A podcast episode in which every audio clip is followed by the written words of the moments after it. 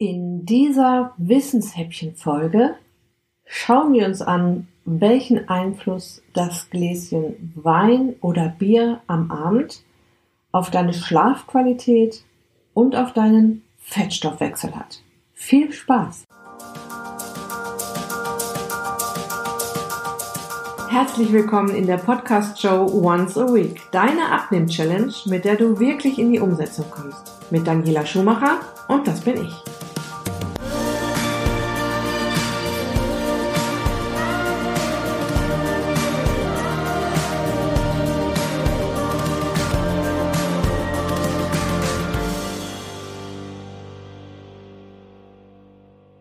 Ja, schlecht einschlafen, schlecht durchschlafen oder sogar Schlaflosigkeit hat sich ja zu einer wahren Epidemie entwickelt. Die Gründe dafür sind vielfältig und in dieser Wissenshäppchen-Folge möchte ich dich dafür sensibilisieren, warum Alkohol, vor allem abends genossen, dafür verantwortlich sein kann, und warum sich das alles dann auch noch negativ auf die nächtliche Fettverbrennung auswirkt. Wenn du den Podcast schon eine Weile verfolgst, hast du ja festgestellt, dass montags immer die Challenges rauskommen und mittwochs ein, ein kleiner Quick-Tipp und jetzt eben auch Wissenshäppchen. Das heißt ein wenig Hintergrundwissen und wieder im Prinzip wieder wertvolle Tipps um in die Fettverbrennung zu kommen oder in der Fettverbrennung zu bleiben. Und damit die ungewünschten Kilos langsam aber sicher purzeln zu lassen. Aus Gesprächen mit den Teilnehmern meiner Online-Kurse oder auch im 1 zu 1 Coaching weiß ich, dass es diesen Trugschluss gibt, besser schlafen zu können, wenn man vorm Schlafengehen noch ein bisschen Alkohol trinkt. Ich kann dir versichern, auch wenn du dich nach ein wenig Alkohol zunächst schläfriger fühlst, er beeinflusst die Rhythmen in deinem Körper, in deinen Körperzellen sehr. In mehreren Studien über den Zusammenhang zwischen Alkohol und Schlaf ist nämlich rausgekommen, dass sich Alkohol negativ in unseren Biorhythmus drängt. Ich spreche ja immer wieder von den sogenannten Zeitgebern. Ein guter, gesunder Zeitgeber ist zum Beispiel das Tageslicht. Äh, darüber spreche ich ja im Prinzip ständig. Ähm, es synchronisiert unseren Organismus und stellt alle Uhren perfekt ein. Auch Alkohol ist ein Zeitgeber, doch er ist dann eher derjenige, der hingeht und wie ein kleiner Teufel alle Uhren, vor allem die, die wir nachts brauchen, verstellt. Und jetzt denk mal an die Situation einer durchzechten Nacht. Du wirst am nächsten Morgen wach und hast das Gefühl, dass du kein Auge zugetan hast. Und du bist nun nicht nur müde, weil du eventuell lange unterwegs warst. Was jetzt wichtig ist zu wissen, jede Zelle in unserem Körper funktioniert nach ihrer eigenen inneren Uhr. Sie gibt im Prinzip von ihrer inneren Welt Signale nach außen um dem Organismus zu signalisieren, wann der richtige Zeitpunkt für welchen Stoffwechselvorgang ist, wann der richtige Zeitpunkt für Entspannung und Schlaf ist oder wann der richtige Zeitpunkt dafür ist, Prozesse wie Reparatur und Regeneration einzuleiten. So, das wären also diese kleinen Uhren in jeder unserer Körperzellen, fünf Billionen ungefähr, also eine Menge kleiner Uhren. Gleichzeitig reagieren unsere Zellen und Gewebe auf eine übergreifende Biorhythmusuhr, die in einem kleinen Hirnkern, dem sogenannten Suprachiasmaticus, gesteuert wird. Der Suprachiasmaticus steuert mit Hilfe von Hormonen wie Melatonin und Cortisol das Timing von wichtigen Funktionen im Körper Melatonin ist ja unser Schlafhormon, Cortisol eines unserer Aktivitätshormone und Hormone sind im Prinzip Botenstoffe, die wichtige Nachrichten im Körper übermitteln. Dieser kleine Hirnkern, der Suprachiasmaticus, koordiniert also die Zellfunktion mit unserem internen Zeitplan, wie zum Beispiel Verdauung, Blutdruck, Körpertemperatur, mit den externen Einflüssen, wie zum Beispiel Licht, Bewegung oder die Nahrungsaufnahme. Dein Organismus ist evolutionär darauf programmiert, dich am Leben fit und munter zu halten und über all diese kleinen feinen Zahnrädchen sieht er zu, dass ein gesunder Zeitplan eingehalten wird. Jetzt ist es so, dass Alkohol diese Meisteruhr in unserem Gehirn ganz schön durcheinander bringt. Wissenschaftler haben das auch wieder untersucht. Sie gaben einer Gruppe Mäuse Alkohol, die Kontrollgruppe bekam Wasser. Und dann wurde die, das Verhalten und die Reaktion der Mäuse auf Licht und auch weitere Faktoren gemessen. Die Mäuse, die Alkohol getrunken hatten, hatten durchschnittlich sehr viel kürzer geschlafen als die abstinenten Mäuse und darüber hinaus reagierten sie empfindlicher auf externe Einflüsse. Sie wurden schon bei den geringsten Lichteinstrahlungen wach und haben alles in allem unruhiger geschlafen. Was interessant ist bei dieser Untersuchung, dass dieser Effekt anhielt, obwohl der Alkohol längst nicht mehr im Körper der Mäuse war.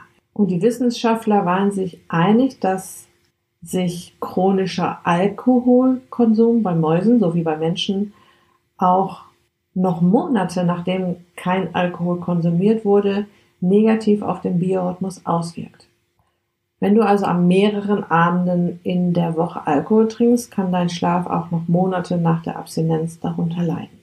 Schauen wir uns mal an, warum wir überhaupt so schlecht schlafen unter dem Einfluss von Alkohol und was hat das im Gottes Namen alles mit unserem Fettstoffwechsel zu tun.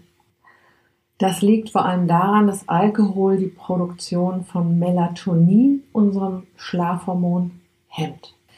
Melatonin entsteht in der Zirbeldrüse, in der sogenannten Epiphyse. Und wenn unser Biorhythmus gut funktioniert, gibt dieser kleine Gehirnkern Suprachiasmaticus zur richtigen Zeit ein Zeichen, so dass Melatonin dann ausgeschüttet wird wenn es gebraucht wird. Melatonin ist tatsächlich eines der wichtigsten Hormone, wenn es um einen gesunden Biorhythmus geht. Und deshalb immer wieder Thema in meinen Kursen, in meinen Podcasts, in meinen Blogartikeln. Das ist wirklich ein ganz tolles Hormon und so unglaublich wichtig. Und wir müssen echt einfach darauf aufpassen, dass es an den Start kommen darf. Ich wiederhole das auch nochmal gerne. Melatonin ist ja nicht nur unser Schlafhormon, es ist ja auch noch eins unserer stärksten Antioxidantien, also unser, einer unserer stärksten Unterstützer des Immunsystems und dafür verantwortlich, dass Zellen über Nacht regeneriert und repariert werden. Ja, und Alkoholkonsum kann den Melatoninspiegel so weit senken, dass er nicht ausreicht, um gesund zu bleiben, geschweige denn gut zu schlafen oder in die nächtliche Fettverbrennung zu kommen. Ich habe zu diesem ganzen Thema einen sehr ausführlichen Blogartikel geschrieben, der Biorhythmus deiner Fettzellen und wie du ihn auf gesund und schlank stellst. Ich werde dir den Artikel hier in den Show Notes verlinken. Schau da bitte unbedingt rein, wenn du dein Wissen dahingehend noch ein bisschen vertiefen möchtest. Wiederholung macht sowieso anschaulich und ist wichtig, um Vorgänge im Körper auch wirklich zu verstehen. Da dies hier eine kurze Wissenshäppchen-Folge werden soll und kein Wissenshappen, hm, werde ich das jetzt nochmal ganz kurz anreißen. Unser Immunsystem braucht nachts extrem viel Energie, ja. Und da wir dann ja nichts mehr essen und ähm, unter anderem Glucose gebraucht wird, die Glukosespeicher aber irgendwann leer sind, wird aus Fettmolekülen wieder Glucose gebaut am Ende des Tages und Melatonin hat die Aufgabe, die Fettmoleküle so herzurichten. Ich sage immer, es zerschreddert die Fettmoleküle, um unser Immunsystem zu füttern. So bleiben Fettmoleküle klein und die Anzahl verringert sich über Nacht. Also mein Dozent, Professor Dr. Leo Primbum von der Natura Foundation, dort wo ich meine klinische Psychoneuroimmunologie Ausbildung gemacht habe, hat das immer sehr schön auf den Punkt gebracht. Er hat immer gesagt, die Teilungsfähigkeit von Fettzellen ist zu 100% abhängig von Melatonin. Melatonin sorgt also dafür, dass die Fettzelle schön klein bleibt, damit sie geteilt werden kann. Und ab einer bestimmten Größe ist das nicht mehr möglich, dass sie geteilt wird. Fettzellen bleiben dann groß, teilen sich nicht mehr und werden immer mehr. Und wenn es dann so weit kommt, dass es sich, dass sie sich ähm, bedrängen, ja, kommt es zu entzündlichen Prozessen. Und daher kommt es dann auch, dass zu viel Speck auf den Rippen richtig krank machen kann und auch wirklich zu chronischen Erkrankungen führt. Im Klartext heißt das, Alkohol hemmt Melatonin, kein Melatonin, keine Reparatur, keine kleineren oder weniger Fettzellen. Was natürlich auch noch passiert, wenn wir Alkohol trinken, die Leber reagiert ja auch darauf. Die Leber ist unser wichtigste, wichtigstes Entgiftungsorgan. Und da kommt jetzt eine toxische Substanz an. Alkohol. Alkohol ist aus der Sicht unserer Leber ein Nervengift. Auch die Leber sagt sich, ich muss diesen Menschen retten, das Gift muss hier raus und kümmert sich jetzt in erster Linie um dieses Problem und äh, stellt alle anderen Aufgaben, unter anderem auch die der nächtlichen Fettverbrennung hinten an. Das ist jetzt ganz einfach und äh, kurz und knapp gefasst, ja. Aber im Grunde musst du es dir genauso vorstellen. Deine Leber sorgt dafür, dass das Nervengift Alkohol rauskommt aus dem Blut, um dich gesund und fit zu halten und, und alles, was sonst an Aufgaben da ist, wird hinten angestellt. Im Prinzip ist es so, dass Alkohol die Fettverbrennung für viele Stunden, wenn nicht sogar über die ganze Nacht hemmt. Wenn du ihn abends trinkst, ja, jetzt könnte ich dir den Tipp geben, trink den Alkohol morgens oder mittags, äh, aber da schmeckt der nicht so klasse und ich weiß nicht, wie es dann aussieht, wenn du aus der Mittagspause kommst und dann leicht angesäuselt ins Büro zurückkommst. Ist jetzt auch nicht so die super gute Lösung. Okay, wenn das mal nicht genug Gründe sind, dem Alkohol mal eine Weile komplett zu entsagen und der Leber und dem ganzen System die Chance zu geben, sich zu regenerieren, zu erholen, dem Biorhythmus die Möglichkeit zu geben, sich wieder einzupendeln. Ich persönlich arbeite gerne mit abstinenten Phasen. Das heißt, ich sage mir zum Beispiel mal 30 Tage kein Alkohol. Das klappt ziemlich gut und ich beweise mir dann damit auch, dass es auch äh, dass ich es nicht brauche am Abend, um runterzukommen oder dass ich nicht unbedingt jedes Mal, wenn es jetzt ein leckeres Essen gibt, ein Glas Wein dazu trinken muss. Und wenn ich diese Phase dann hinter mir habe und es gibt wieder ein leckeres Essen, dann gibt es auch wieder mal den passenden Wein dazu. Ich sage auch an dieser Stelle ganz klar, die Menge macht das Gift. Immer, ja. Es tut dem Körper unheimlich gut, mal phasenweise darauf zu verzichten, es ist auch kein Drama, zu einem guten Essen mal ein, gutes Glas Wein zu trinken oder auch zwei.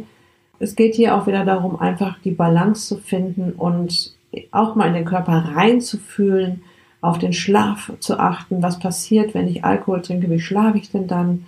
Wie regeneriert wache ich auf? Was passiert denn da überhaupt? Und jetzt habe ich schon so die letzten drei Monate schon sehr regelmäßig Alkohol getrunken, mein Gewicht stagniert oder es wird sogar noch mehr, obwohl ich ja eigentlich alles richtig mache, aber genau dieser kleine Teufel Alkohol kann dir da einen gehörigen Strich durch die Rechnung machen. Okay, das war sie, die Folge, wie Alkohol den Fettstoffwechsel hemmt. Ich hoffe, du hattest ein paar gute Impulse und bist jetzt motiviert, dem Alkohol, falls du ihn regelmäßig trinken solltest, mal eine Weile zu entsagen. Ich kann es dir nur empfehlen, es tut der Leber gut, es tut dem ganzen Organismus gut. Ähm, ich bin sicher kein Moralapostel, äh, bestimmt nicht die Frau, die jetzt sagt, verzichte grundsätzlich auf, auf Alkohol. Das ist überhaupt nicht nötig, aber wir können einfach mal gucken, wie wir unseren Körper bestmöglich unterstützen können bei allem, was du da so vorhast mit deinem Körper. Ja? Ich verabschiede mich für diese Folge, bedanke mich bei dir für deine Zeit, fürs Zuhören und sage bis ganz bald dein Abnehmcoach, dein Lila.